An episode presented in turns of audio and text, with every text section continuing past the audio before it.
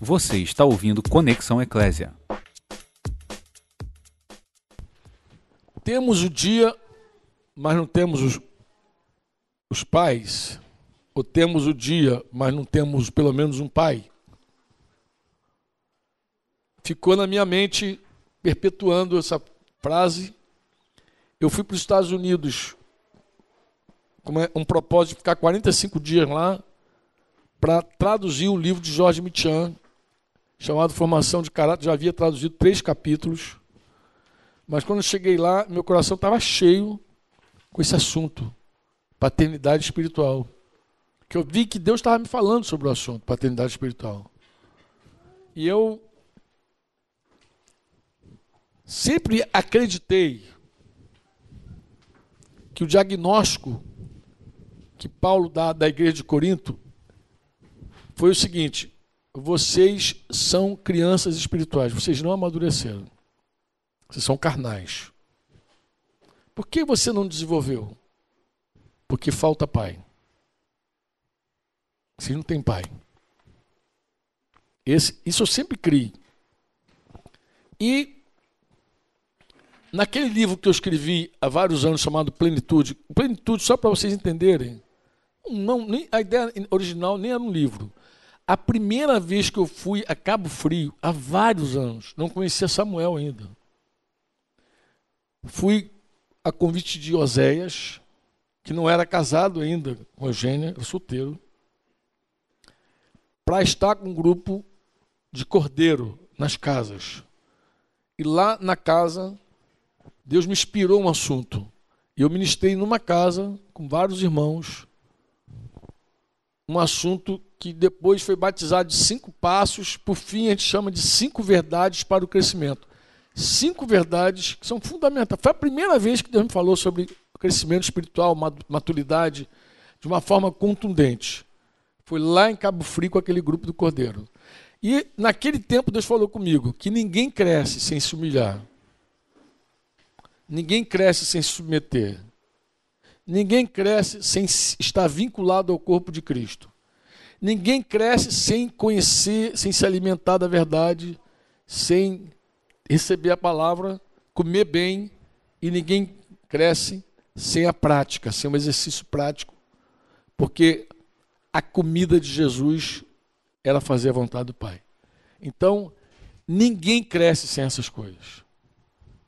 Mas essas verdades, alguns anos depois, em 2004, lembra aquele daquela história que eu contei aqui em 2004, naquela viagem eu fui a um campo.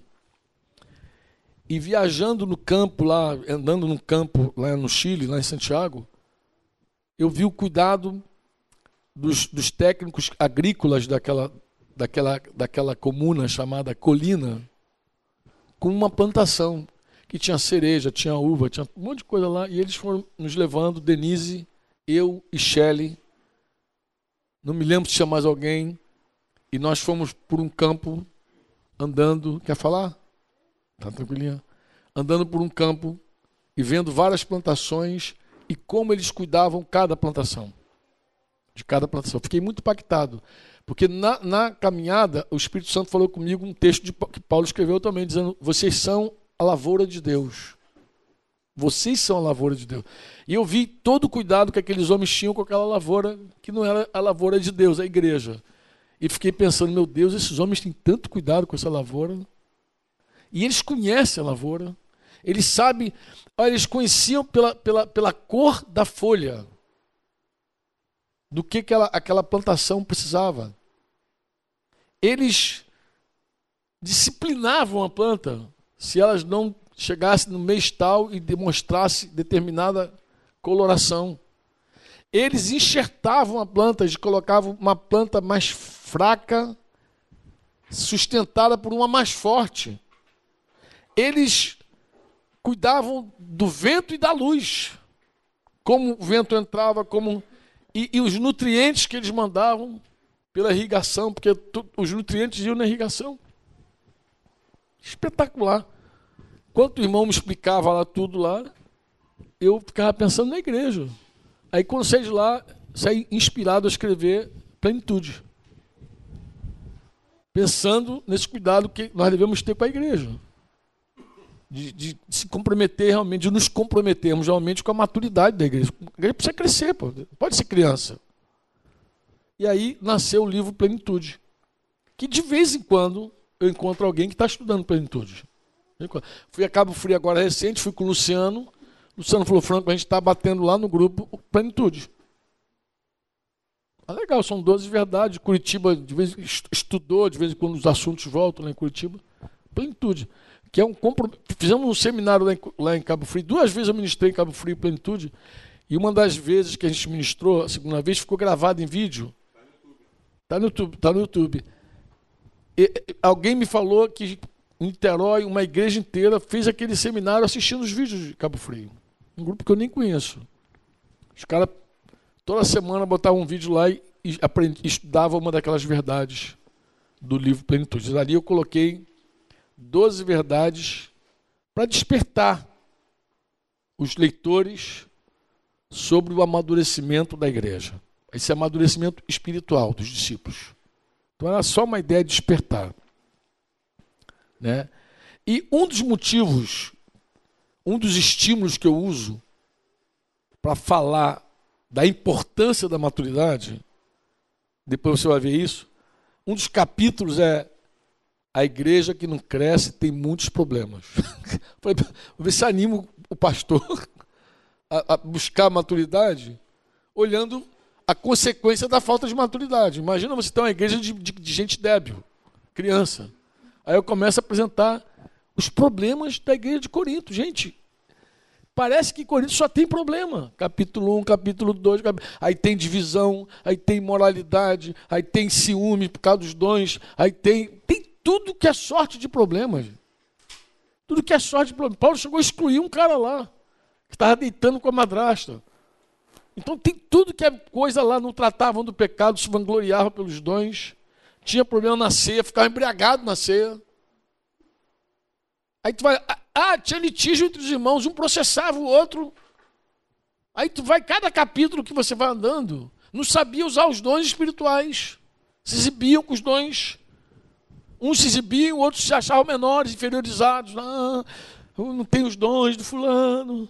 Aí um achava que porque não era boca, não era do corpo. Aquele rolo todo lá. E Paulo corrigindo como um pai. Inclusive diz que é o pai dela, aquela igreja.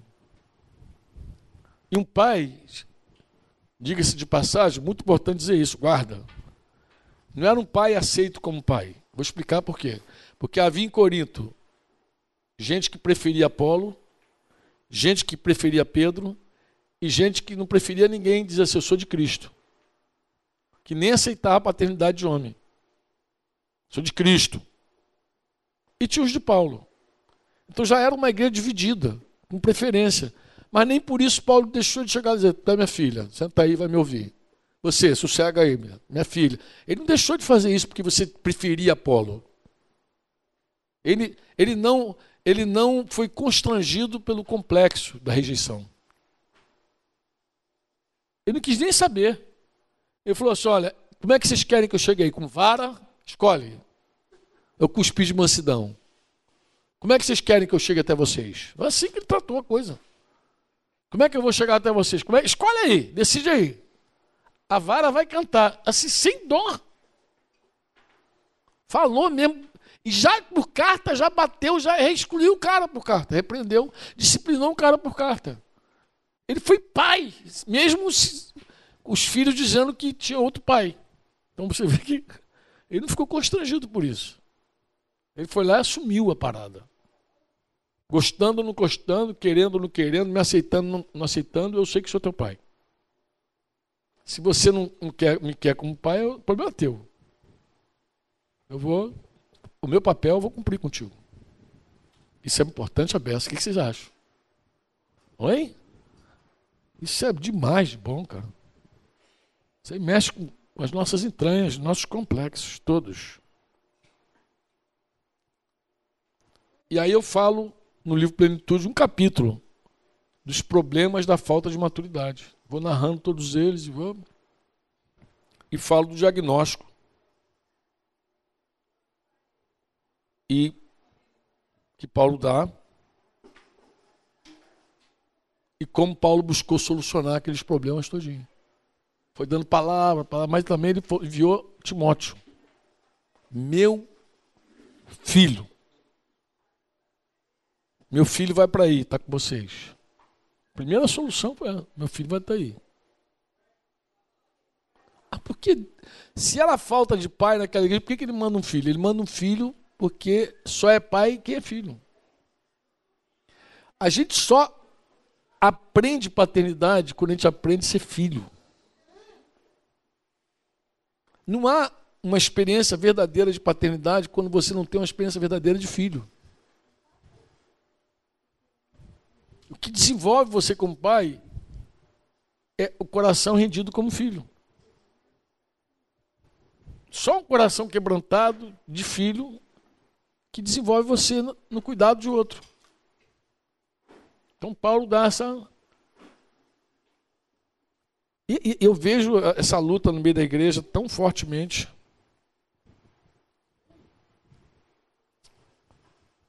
Aí eu vou explicando.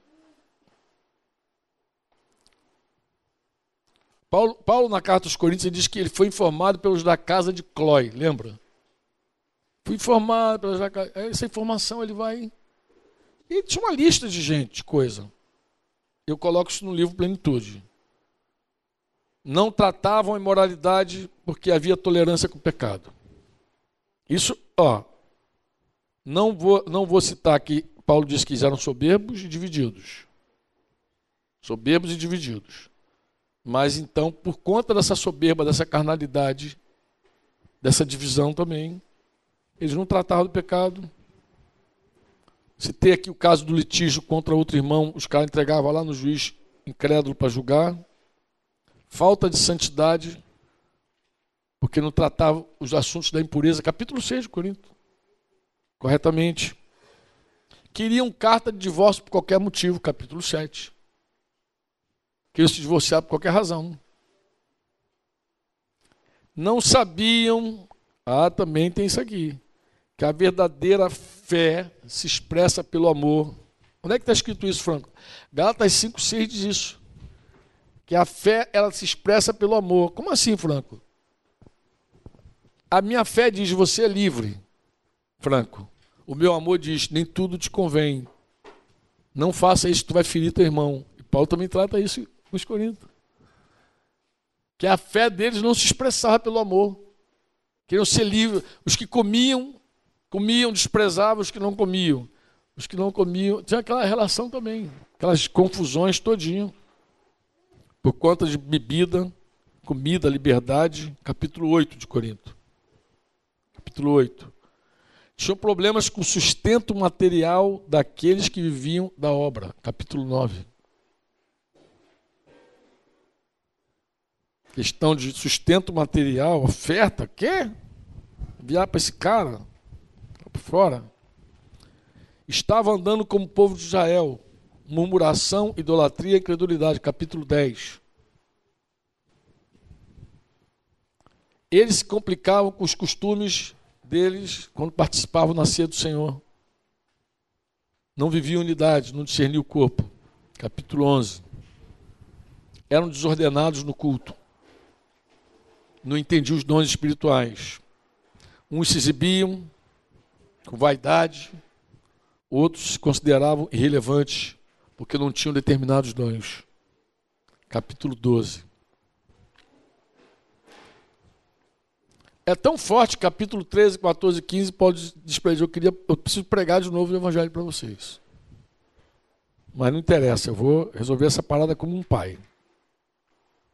O diagnóstico dele, logo no começo da carta, 1 Coríntios 3, e diz: Eu, porém, irmãos, não vos pude falar como espirituais, assim como carnais, como crianças em Cristo. Leite vos dei a beber, não vos dei alimento sólido, porque ainda não podia suportá-lo. Nem ainda agora podeis, porque ainda sois carnais. Porquanto, havendo entre vós, olha o diagnóstico dele, havendo entre vós ciúmes, contendas, não é assim que sois carnais e andam segundo o homem? Vocês andam na carne. Segundo homem, vocês andam na carne. Pô. Ciúme, contento, vocês andam na carne. Vocês deixam os sentimentos de vocês presidirem vocês. Vocês permitem que a vontade de vocês, os sentimentos, os ciúmes, as contendas, presidam. As razões de vocês tomam a presidência. Como é que a gente sabe que uma pessoa, um casal é carnal? Vai visitá-lo. Vê as brigas, os motivos das brigas, das contendas. Tu podia dizer para algumas você podia fazer um quadrinho assim para algumas famílias e dar de presente assim, bem-vindo à igreja de Corinto. E dá para o cara botar logo na entrada da porta. Não, porque tem família que tu visita que tu vê Corinto lá. Contenda, ciúme, dedo no olho, rabo de arraia. Mata leão. Palavras trocadas, mágoa, ressentimento, desprezo. Carnalidade. Por isso que eu digo, podia dizer, algumas congregações também, podia dar de presente. Bota aí, pintura irmão. Bem-vindo a Corinto. Toda sorte de carnalidade. Pode dizer. O tempo havia passado. O triste é que. É assim, irmão. Não é problema ter uma igreja infantil quando ela é nova. É natural que o novo convertido ainda confie nele. É natural. É natural que uma pessoa nova não conheça o Senhor suficiente para depositar toda a confiança no Senhor. Mas não é normal, depois de alguns anos, a pessoa continuar confiando na carne. Não é normal. Que, que, é isso, Franco? É o seguinte, vou tentar te explicar. Me mantém ligado aí no tempo aí. Para você se ligar. Eu, no carnaval lá em Brasília, eu falei um pouquinho sobre isso. Eu falei sobre o Egito, o deserto, a terra prometida. Eu falei dos três tipos de homens que, que Paulo diz que existem: o homem natural, o homem carnal, o homem espiritual. Lembram disso? Vocês que estavam lá. Falei do homem natural, o homem que está no Egito, que não compreende as coisas do Senhor. Ele nem nasceu de novo, é um homem tá totalmente natural. Ele não teve uma experiência com Deus. Mas ele passou no batismo do Mar Vermelho, da nuvem. E ele se converteu e entrou imediatamente no deserto. É natural entrar no deserto. É natural que alguém que nasceu agora ainda experimente o, deserto. Por quê? Porque ele está na carne ainda, ele não sai, ele não, ele não sabe voar. Ele nasceu agora, ele, ainda depende das impressões dele, dos sentimentos. Ele ainda é aquele arbusto solitário ainda. Ele fica ali dividido. Ora ele está no espírito, ora está na carne. Tá... É natural você encontrar uma pessoa nova convertida assim oscilando.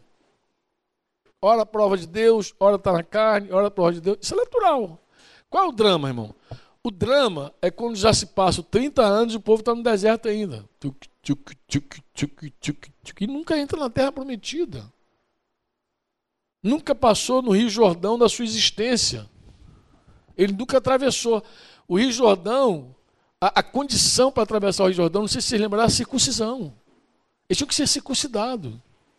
A circuncisão, Paulo fala agora para os irmãos, que não é mais a circuncisão da carne, não é do prepúcio, mas é do coração.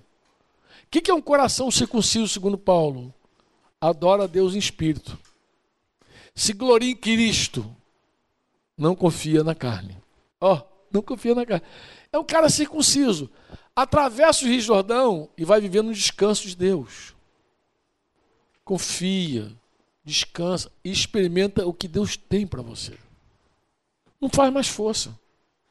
Confia plenamente no Senhor. Ontem a gente teve uma conversinha assim breve aqui no café, e eu dizia para os irmãos assim sobre descanso em Deus é, dizendo para eles, a gente usou uma figura assim tão interessante, foi como é importante você confiar em Deus o suficiente até para crer que Deus pode usar você na hora que Ele quiser. Eu estava falando para os irmãos, irmãos, a diferença de um vaso de honra e um vaso de desonra é o seguinte: quando você tem um objeto que você considera muito valioso, bonito, perfeito, você não usa cotidianamente ele.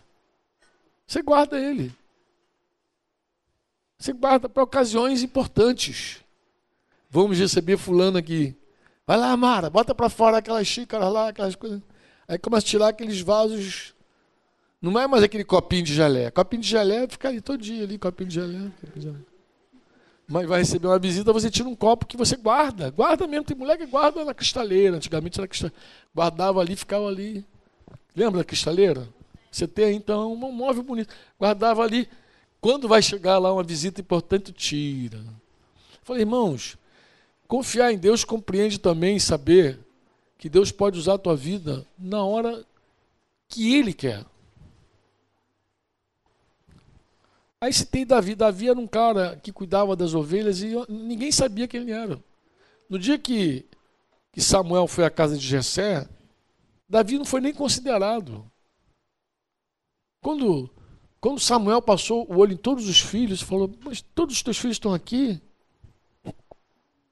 Porque o Espírito Santo falou: Nenhum deles, eu não escolhi nenhum deles. Todo, tá todo mundo aqui. Ah, não, tem um filho. Tá, é, é Davi. Quem era Davi? Davi era um garoto que estava lá com o Senhor, ministrando ao Senhor, adorava a Deus. E além de ser um adorador, já tinha matado, já tinha um currículo muito interessante. Ele matou um leão e um urso para cuidar das ovelhas. Ele dava a vida pelas ovelhas, encarar um leão e um urso. O cara é pastor mesmo. Dava a vida pelas ovelhas, encarou o leão, o urso matou, mas ninguém viu, não tinha aplauso. Não tinha, não tinha plateia para ele. Não tinha ninguém, ah, oh, Davi, nada. Ele era um garoto anônimo. Mas Samuel falou: traz ele. Quando viu o Espírito Santo, é ele. Começou assim. Aí unge um cara insignificante, o menor da família. Ungiu e volta à vida normal. Ó, ungiu e voltou para quê? Depois da unção, depois do óleo. Aquele óleo derramado. Coisa linda agora. Agora o óleo está derramado, volta lá para cuidar das ovelhas. Fica na tua, fica lá no teu anonimato. E ficou lá no anonimato dele. Só que Deus é assim, Deus é assim, amados. Ele guardou Davi para a hora certa. Um dia tinha um gigante lá desafiando o exército de Israel, ah, um circunciso desafiando, chamando todo mundo para briga. Vem que eu arrebento, ninguém, todo mundo se acovardando, todo mundo com medo, ninguém queria encarar o cara. E Davi foi lá levar as comidinhas lá, a merenda dos irmãos dele. Aí chega lá, vê aquela cena fica indignado. Ele fica indignado com aquela cena, se rebela contra aquela situação. Mas se rebela por quê? Porque ele conhecia o Senhor de um jeito tão especial que ele falou assim: não é possível que o exército de Deus está aqui, covardado com, essa, com esse circunciso aqui. Não é possível. Ah, mas ele é grande, porque o cara tinha matado um leão e um urso. E ele vai lá, você conhece a história. O pessoal acha que é uma pretensão. Os irmãos acham que é uma pretensão. Olha que coisa interessante. Os caras da tua família não acreditam em você. Então tua família já dá. Uh, você. Uh. A autoridade que está sobre você olha para você e fica com pena de você. Esse garoto vai. Eu nem sei o que Saul pensou emprestou para ele uma armadura de soldado. Toma, veste aí, coisa e tal. O que aconteceu com o Davi com aquela armadura? Não, não conseguiu. Ele pegou aquela armadura e. Aquela, essa estrutura está muito pesada para esse corpinho. Não dá para mim. Tirou aquela estrutura pesada e voltou chinelo no dedo de novo. Esse negócio não é para mim. E volta aquela simplicidade dele. Mas com aquela simplicidade, o pastor foi lá, pegou as pedrinhas, tu conhece a história, eu falei, pufo! Agora dessa vez tinha plateia.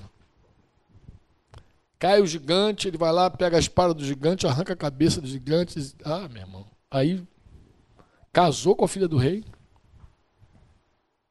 e tomou um lugar especial naquele reino. Porque o rei já tinha prometido: quem matar esse cara casa com minha filha. E vai ter honra. E o anônimo fica famoso. Aí a fama prejudicou ele, porque ele ficou tão famoso que um dia, voltando de uma batalha, as mulheres cantaram aquele corinho que arrebentaram com ele. Saul matou milhares. Davi? E Saul era um cara que amava a fama. Queria glória humana a todo custo. Quando viu que o povo deu mais glória para Davi do que para ele, aí lascou tudo. Agora esse cara já, to já tomaram tudo, tomou o coração do povo. Só falta o trono. Aí acabou. Aí virou inimigo. A unção está sobre Davi. Mas Davi agora vai ser caçado pela autoridade. Caçado. Caçado. Ele podia revidar, teve chance de matar essa autoridade, não matou. Às vezes que ele tentou tocar na autoridade, Deus espremeu o coração dele. Ai, meu Deus, não fazer essa maluquice, não. De novo, calma. Nabal, isso é para acordar o pessoal que estava dormindo. Isso é para acordar. O pessoal que está dormindo aí acorda. Acorda! É o gás, né? Estourou a mangueira do gás? Soltou. Tá tudo registrado aqui. Estourou. Essa é aventura, gente. Mas Davi, então, ungido e caçado. Não toma o trono à força. E eu digo, os caras que mataram Saul falaram com ele achando que ia ganhar flores. Ele matou os caras. Porque mataram o rei. Então, assumiu o trono e Davi juntou tudo. O que não foi reunido com Moisés, com Josué, Davi reuniu. Tudo. Tudo que Deus queria dar para Israel foi no reinado de Davi. Inclusive, Sião é tomada, o Monte Sião, Jerusalém, é tomado no reinado de Davi. Por isso que é chamada a cidade do rei Davi. Eu falei, irmãos, nós não precisamos ficar preocupados com nada. Se não somos reconhecidos, se ninguém está vendo o que a gente está fazendo, porque a gente não faz para homem. A gente não precisa tá, ter status de nada, a não ser de filho de papai. E descansar. Por quê? Porque Deus faz tudo no seu tempo. Amém? Às vezes Deus guardou você para uma hora muito especial de algo que Ele quer fazer. Talvez você seja o Davi do Senhor, ou aquela pedrinha que Davi pegou lá para atingir o, o gigante. Davi é um tipo de Cristo. Ele vai na beira do rio, pega as cinco pedrinhas, não foi? Bolhadinha, redondinha. Aquelas pedrinhas tinham que ser bolhadinha, redondinha, pra, por causa do atrito com o vento. Tinha que ser igual uma bola de gude, uma bilha. Igual um, uma munição daquelas espingardas velhas gaúcha lá. Bacamarte, gauchão lá, tinha redondinho. Por quê? Porque o atrito é menor. Mas uma pedra redonda, só dentro do rio que ela é formada. Como é que uma pedra, a pedra fica lisinha daquele jeito? No atrito de uma pedra com outra dentro do rio. Aquilo é uma figura da igreja, dos relacionamentos nele, nele, com os irmãos, que vai atritando. Atrito de pedra com pedra fora do rio não forma nada. Só fica mais pontiaguda a pedra. A gente vai ver um monte quando a gente for lá para o povoado de Palestina. Aquelas pedras atritadas, parece até que vai rasgar o pneu. Mas dentro d'água, dentro do Espírito Santo, quando a gente atrita, a gente ganha forma. A gente ganha a forma que Deus quer dar. Todos os nossos conflitos na igreja são solucionados em Cristo. E vai nos moldando. Pacientemente vai nos moldando. Então ele não pegou uma pedra sem estar moldada, ele pegou uma pedra moldada. Então ali tem várias lições ali que tu vai estar, meu Deus, é verdade. Pegou aqui uma pedrinha redondinha. Será que Deus não está moldando você, não está te atritando, não está te permitindo ser ficar do jeitinho que ele quer? Eu estava brincando com o flecheiro outro dia, que tinha, tinha um, filme desse, da série de, do Senhor dos Anéis aí, que diz que essa história que escreveu foi um cristão, assim como, como Nárnia, né? Foi escrito por um cristão também. Eu sempre procuro, quando tem, envolve cristão, evangelho, outro dia eu estava falando, vou ver esses filmes para ver que mensagem tem, Senhor dos Anéis. Mas uh, os mais recentes, um deles é muito interessante. Tem o dragão lá que está atacando fogo em tudo, destruindo tudo, e tem uma única flecha negra Aí eu falei, flecheira, flecheira, tu tem que ser essa, essa flecha pretinha aqui. Porque ela só tinha uma. Eu falei, flecha, só tem uma. Não pode errar o alvo para derrubar o dragão. E só tem uma. E o arqueiro tem que pegar e. acertar, não pode errar o dragão, porque só essa flecha derruba aquele dragão. Porque a nossa vida é assim. Deus sabe para que, que Ele quer nos usar. Amém? Nós não devemos não estar preocupados com nada disso. A única coisa que a gente precisa é estar sensível à voz do Espírito Santo e disponível para fazer a vontade de Deus integralmente. Eis-me aqui, Senhor, como cantou Asaf Borba há vários anos. Eis-me aqui, eu livre estou a seu dispor para onde tu quiseres me enviar. Me coloco submisso a ti, Senhor, para o teu querer em mim realizar. Só isso. Eis-me aqui e pronto. Livre estou a seu dispor. Não precisa estar, tá, tu não precisa nem estar tá no jornal. Tu não precisa estar tá em capa nenhuma de revista. Tu não precisa ser a bambambam do Facebook e ter milhões de seguidores. Isso é bobagem. Eu te falo, isso é uma tremenda bobagem. Quando você pensa que Deus só pode usar quem tem milhões de seguidores, você não conhece o Senhor. Você não sabe quem é o Senhor. Você não sabe. Você precisa conhecer o teu Senhor. Melhor. Melhor. Porque conhecendo Ele melhor, tu vai ter pleno descanso com Ele na tua vida. E outra coisa, Deus não precisa de tempo para fazer as coisas dele. Jesus iniciou o ministério dele aos 30 anos de idade. E três anos e meio depois, tinha feito tanta coisa, tanta coisa, tanta coisa, que João disse que não havia livros capazes de escrever tudo que Jesus fez. Três anos e meio. A única coisa que Deus precisa é de um filho igual a Jesus, obediente até a morte. E morte de cruz. Que a gente fica pensando, não, meu tempo está acabando, está ficando velho, as coisas não acontecem. Larga de ser besta. Você não conhece o senhor, o senhor não precisa de tempo. O senhor num dia só pode derrubar o templo de Dagon na cabeça de todo mundo, como Sansão fez. Sansão só precisou de um dia de obediência. Ele matou mais na morte do que na vida. E outra coisa, Sansão está na galeria dos heróis da fé. Hebreus 11, tu encontra Sansão lá. Não tem Salomão, não está lá. Sansão está. Jefté está lá. Jefté, sabe quem é Jefté? A história de Jefté começa assim. Era filho de uma prostituta. Quase um palavrão, né? Filho de uma rameira, de uma prostituta. Os irmãos dele não queriam conviver com ele porque não queria que ele tivesse parte na herança. Foi excluído da família. E diz que cresceu lá, foi morar com os bandidos marginais. Esse é Jefté. Mas no dia oportuno, Deus chamou ele e ele não deixou passar o mover, Yuri. Ele não deixou passar o mover. Ele falou: não, esse é o mover de Deus, é isso que eu quero. E pumba, pegou a oportunidade dele, encaixou aquela e seguiu adiante. Porque tem gente que deixa passar o mover mesmo. Tem gente, não é que Deus não quer te usar, é que você desperdiça o chamado. Também tem isso, né? Dá, quer ficar vendo Netflix, videogame, sei lá o que, quer distrair a vida, distrai tanto que não ouve a voz de Deus. Ou então na hora que você, que Deus te chama, você faz conta. Não, isso aí é demais para mim. Não, aí tá, aí tá bem não, Senhor. Não, aí não, aí tá. Pô, da folha não, Senhor. Aí começa a fazer essas coisas assim, essas contas absurdas. Aí Deus não faz o que Ele quer contigo. Você tem que estar livre, completamente livre, para Deus fazer o que Ele quer contigo, não desperdiçar o mover.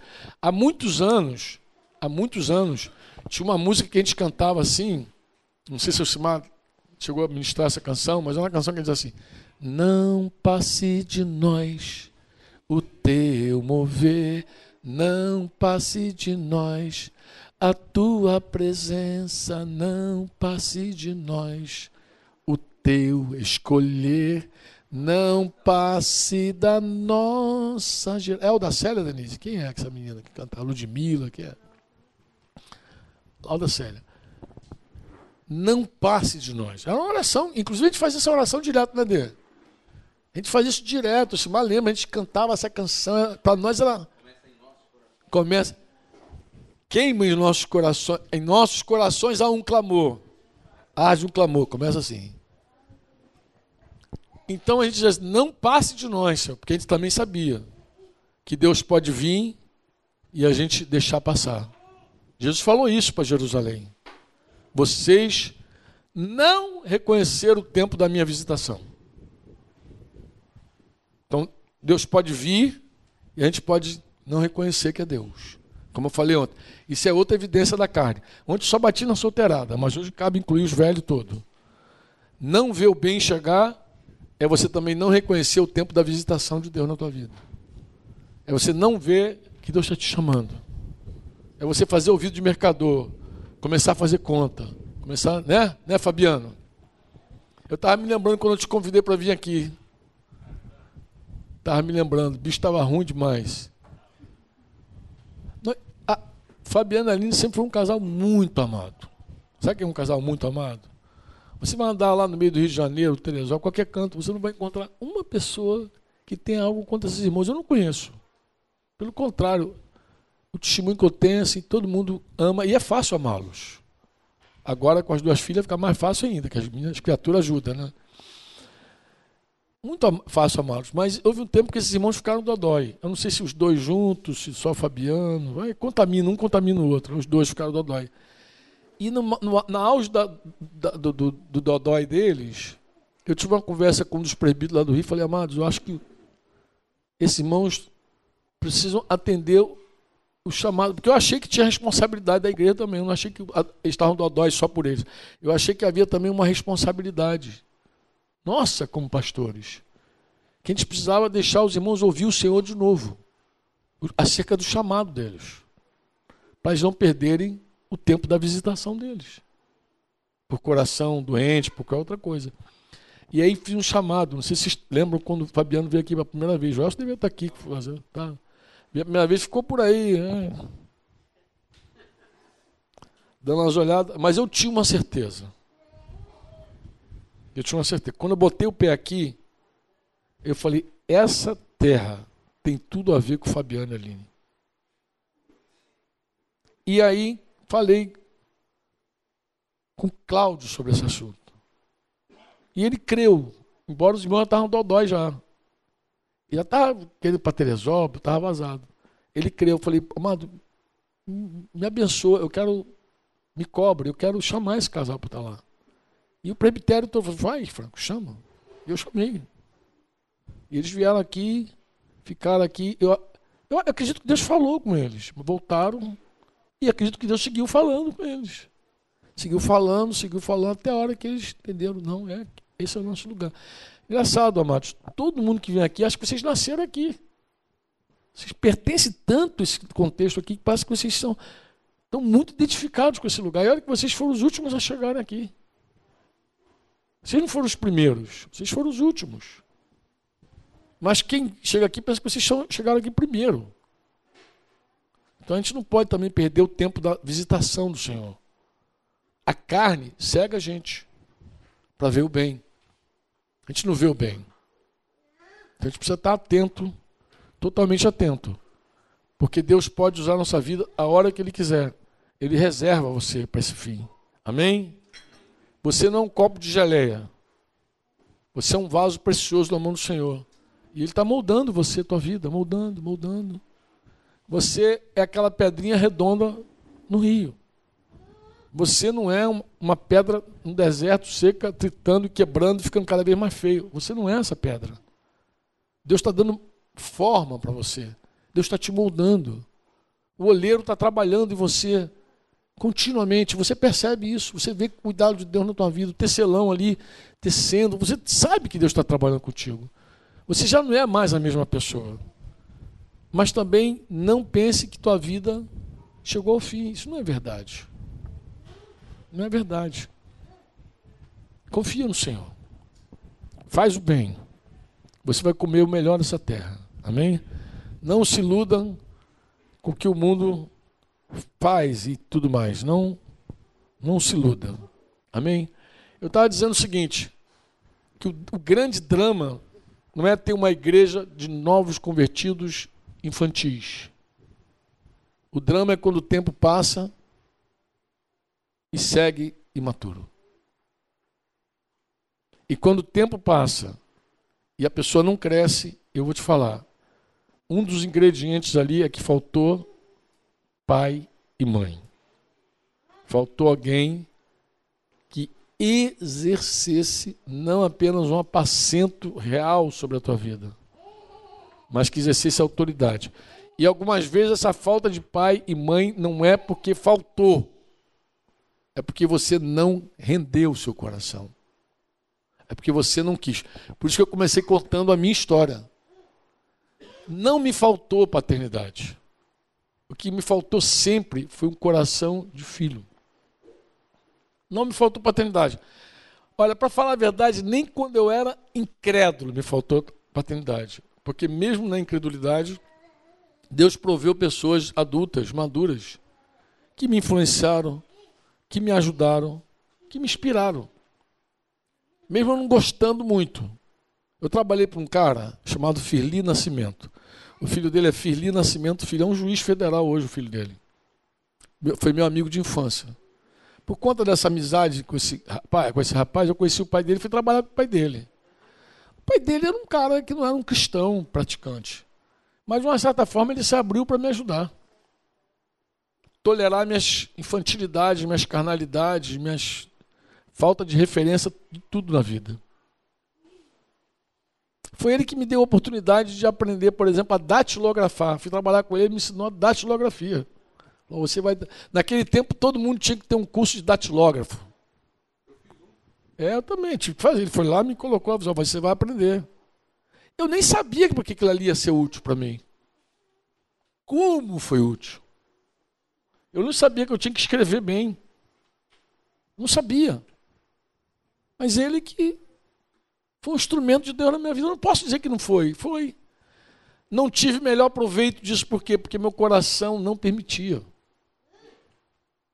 Eu estava fechado para todo tipo de paternidade. Todo tipo de paternidade. Me converti. Paulo Velt esteve lá. Edgar esteve lá. Hélio Brum esteve lá. Jorge Mitchan, conheci naquele final de, da década de 80. Mas e meus companheiros estavam ali que podiam cuidar de mim também. Marcão, Modesto. Qualquer um podia cuidar de mim, mas eu não tinha coração para ser cuidado por ninguém. Naquele presbitério, eu fui o cara mais disciplinado publicamente ali. Disciplina pública, eu enfrentei três. Bicho é ruim demais, né, cara? Três disciplinas públicas. Três. Ninguém bateu esse recorde até agora. Oxalá não bata. Mas três vezes exposto publicamente. É, mas por quê? Porque precisava. O amor de Deus na minha vida nunca faltou. Para começar a entender e valorizar o cuidado de um pai, de uma mãe, de alguém que de verdade diga: você precisa de ajuda.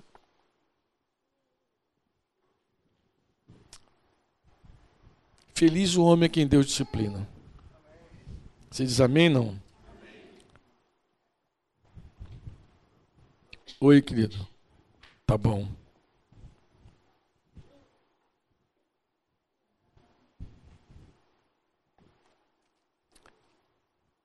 Paulo, ele, como eu falei, ele usa a figura do pedagogo para dizer que ele não pedagogo não tinha autoridade. Para quê, Franco? Que o pedagogo não tinha autoridade? Ele não tinha autoridade principalmente para admoestar os filhos ou alguns irmãos amados como filhos.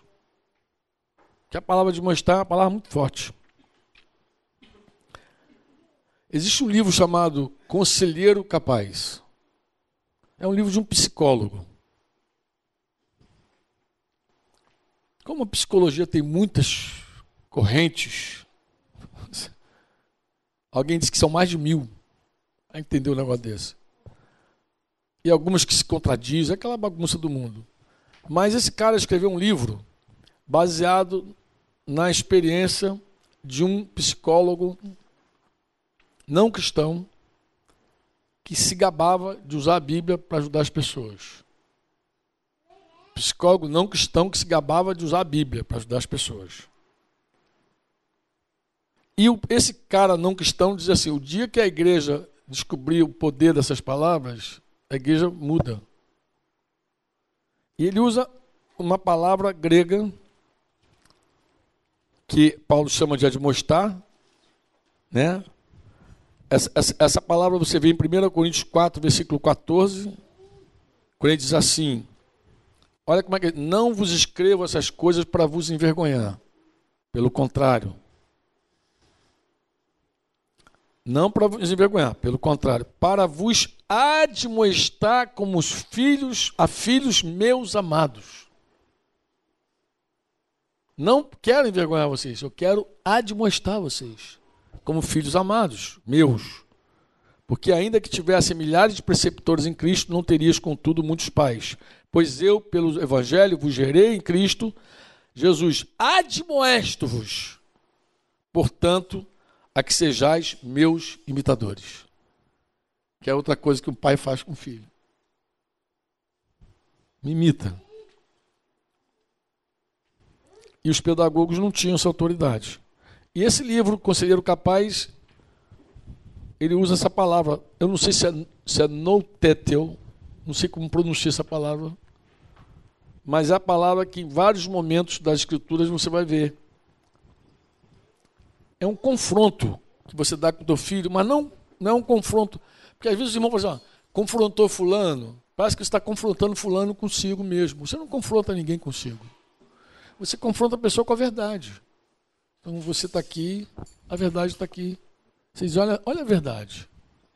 Você confronta com a verdade. Essa é a verdade. Não é um confronto para envergonhar. Não é um confronto para humilhar a pessoa, simplesmente dizer assim, você é na porcaria. Não é isso não. É um confronto para ajudar a pessoa a enxergar a verdade. Sobre ela própria. Aí você coloca a verdade diante dela aqui, ó, filha. É assim que diz a escritura. A verdade é essa. Esse é o princípio. E é isso que esse camarada fazia, esse psicólogo lá do livro. O que, que ele fazia? Ele cria que o melhor tratamento para qualquer doente mental, qualquer distúrbio, qualquer coisa que a psicologia podia ajudar, acho que tinha psiquiatria também no meio, era confrontar ele com a verdade. E ele então pegava vários pacientes e cavava até chegar ao fundo da questão. Então eu me lembro de, por exemplo, três histórias desse livro. Uma, uma mulher surtada, que eles entram na vida, começam a trabalhar e descobrem que ela está surtada porque ela cometeu um adultério, não estava convivendo bem com aquele adultério, também não queria confessar para o marido, coisa e tal. Os caras vão lá, trabalham, mostra que ela é culpada, mostra que ela é responsável pelo pecado dela e mostra que ela tem um caminho que ela pode fazer. E ela, quando trilha tudo aquilo ali, sai da depressão, sai do problema, sai, os caras começam a ter resultado. Um outro caso de um garoto surtado lá, que por vários anos o pai pagava a faculdade dele, mas ele não estudava, vivia na malandragem. E um dia os pais resolveram visitá-lo. Quando os pais foram visitá-lo, ele surtou. Estava lá internado também. Aí ele pega o garoto lá e anda com o garoto e mostra o garoto que tinha que sentar com os pais, enfrentar toda a realidade. Então ele defendia que o cara tinha que ser confrontado com a verdade. Que era a demonstração que Paulo diz. Olha que coisa tremenda. Atos 20, 31. Atos 20, 31, quando ele está se despedindo dos presbíteros de Éfeso, olha a expressão que ele usa. Portanto, vigiai. Então, esse portanto, ele está está falando de, de, da forma como ele tratou, ensinou, edificou os caras, portanto, vigiem, vigiai. Lembrando-vos de que por três anos, diga três anos. Agora diga noite e dia ó, por três anos, noite e dia, o que, que ele fez? Não cessei de confrontar vocês com a verdade, com lágrimas a cada um. Eu de cada um também, cada um. Sabe por quê? Porque pai é isso, pai é cada um. Pai não dá lima só geral. Pai pega cada um, senta e conversa. Pai tem essa coisa do cada um. Por que cada um, Franco? Porque cada um é porque os filhos, cada um vive uma realidade diferente. Cada um tem uma situação diferente. Você não pode repreender teus filhos todos porque um. Ah, não. Por que, que o púlpito é ineficaz nessa hora? Porque o púlpito fala com todo mundo. Você dá de pirona para todo mundo. Você dá um remédio igual para todo mundo. Ah, mas a palavra de Deus, mas é geral. Você tem que ser específico. Cada um, pô. Pai é cada um. Pai não trata, não faz reunião de filhos só. Reunião geral domingo.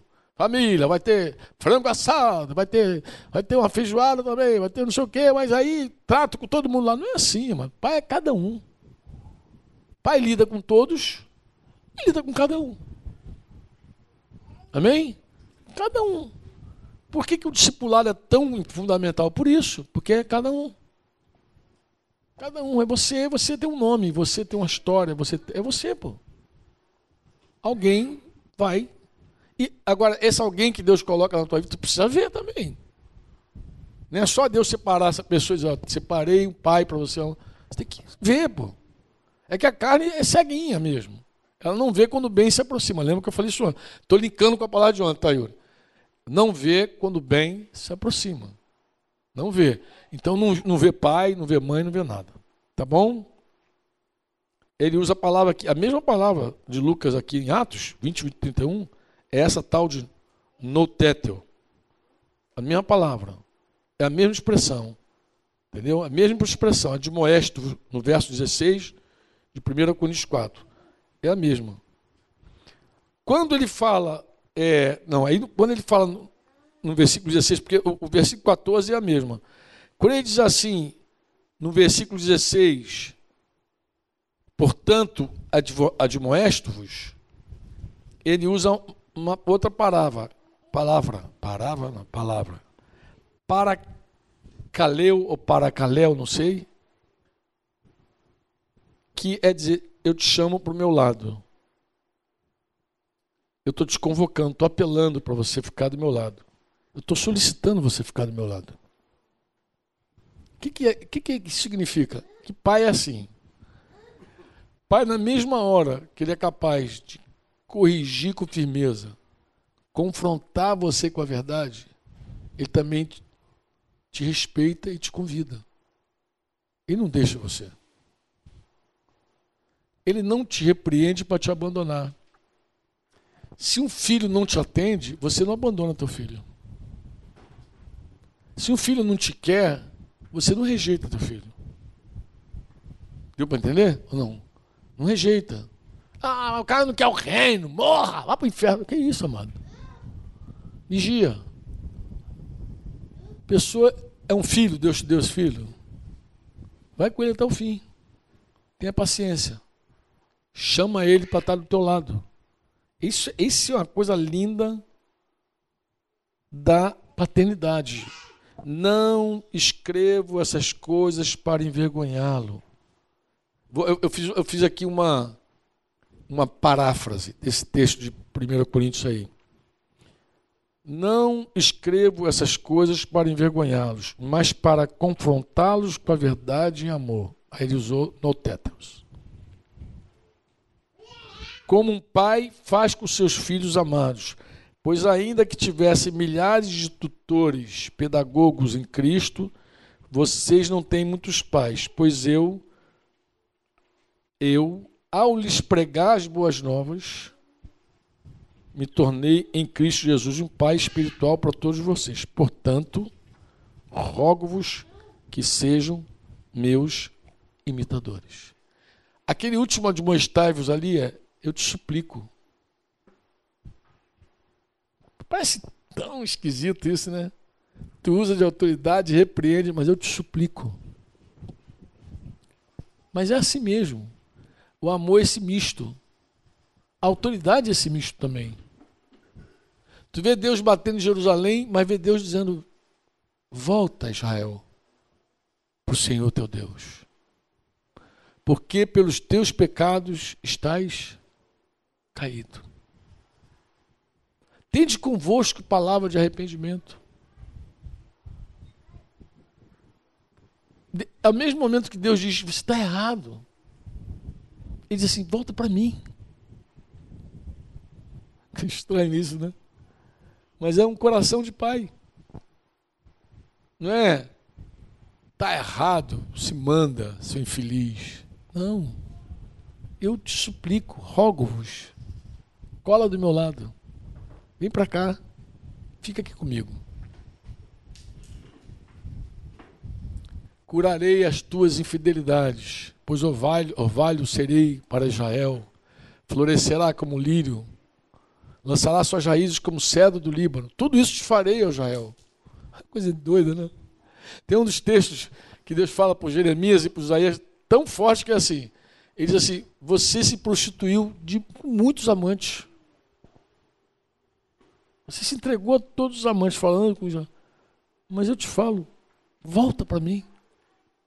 Parece tão, parece tão paradoxal o negócio, né? Eu digo que você tá, é uma prostituta, sem vergonha, safada, mas eu te quero. Parece uma coisa. Parece que ele não é. Não tem dignidade, né? Parece alguém. Não, eu. Mas ele não fala eu te quero, porque simplesmente você precisa de mim. É, é eu preciso de você. É, você precisa de mim. Você não sabe. Mas você precisa de mim. Eis que estou à porta e bato. Meu Deus, você foi excluído, Jesus. Mas eu estou batendo de volta. Se alguém ouvir minha voz abrir a porta, eu entrarei e cearei contigo. Eu ficarei de novo com você. Parece uma coisa fora de mão. Como é que alguém te exclui, Ian, e você quer voltar? Como é que é isso, Jacques? Vou voltar. Meu lugar é aí. E, e, e, e sabe o que é o mais triste da história? Jesus quer voltar, não é por causa dele. Não é que ele dependa de nós para viver. É que nós dependemos dele para viver. Ele quer voltar porque ele sabe o bem que ele pode fazer para nós. Nós não sabemos que ele é o nosso tesouro, mas ele sabe. Nós não, não, reconhecemos que Ele é a fonte da nossa vida, mas Ele sabe. Embora a gente canta de vez em quando, a gente cantou ontem, né? Meus dons e talentos são para te servir, meus dons preciosos são teus. Não sei o que seria, né? Acho que é isso. Da minha vida. É assim a letra? Não vejo razão na minha vida sem ti. Embora a gente cante assim, Muitas vezes a gente vê razão numa vida sem Cristo. A gente até quer essa vida sem Cristo.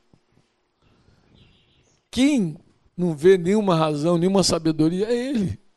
Que diz, mas você é muito tolinho, muito ceguinha, minha filha.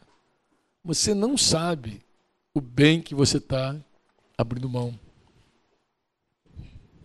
E o pai espiritual, a mãe espiritual, tem que ter o mesmo coração, tá, amados? Quantos me entendem para eu terminar aqui? Quantos me entendem? Tem que ter a mesma, tem que ter a mesma, o mesmo coração. Eu te admoesto, mas eu te rogo. Eu digo para você, te confronto com a verdade, mas eu te falo, sejam meus imitadores. Fica perto e aprende. É isso que ele está dizendo.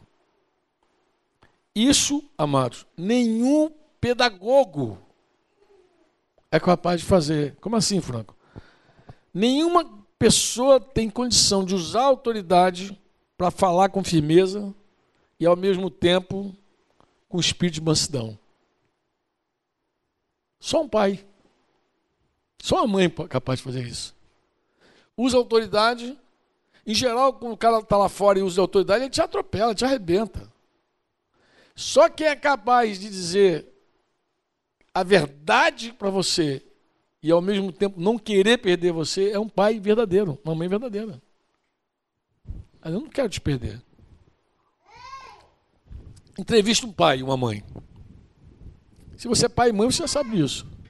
Mas se você é filho, talvez você não saiba. Entrevista. Por mais duro que seja um pai ou uma mãe, a última coisa que eles querem é perder um filho. É o coração deles que está ali. É o amor da vida deles. Então eles conseguem, um verdadeiro pai e uma mãe conseguem juntar essas duas coisas: autoridade e firmeza e espírito de mansidão.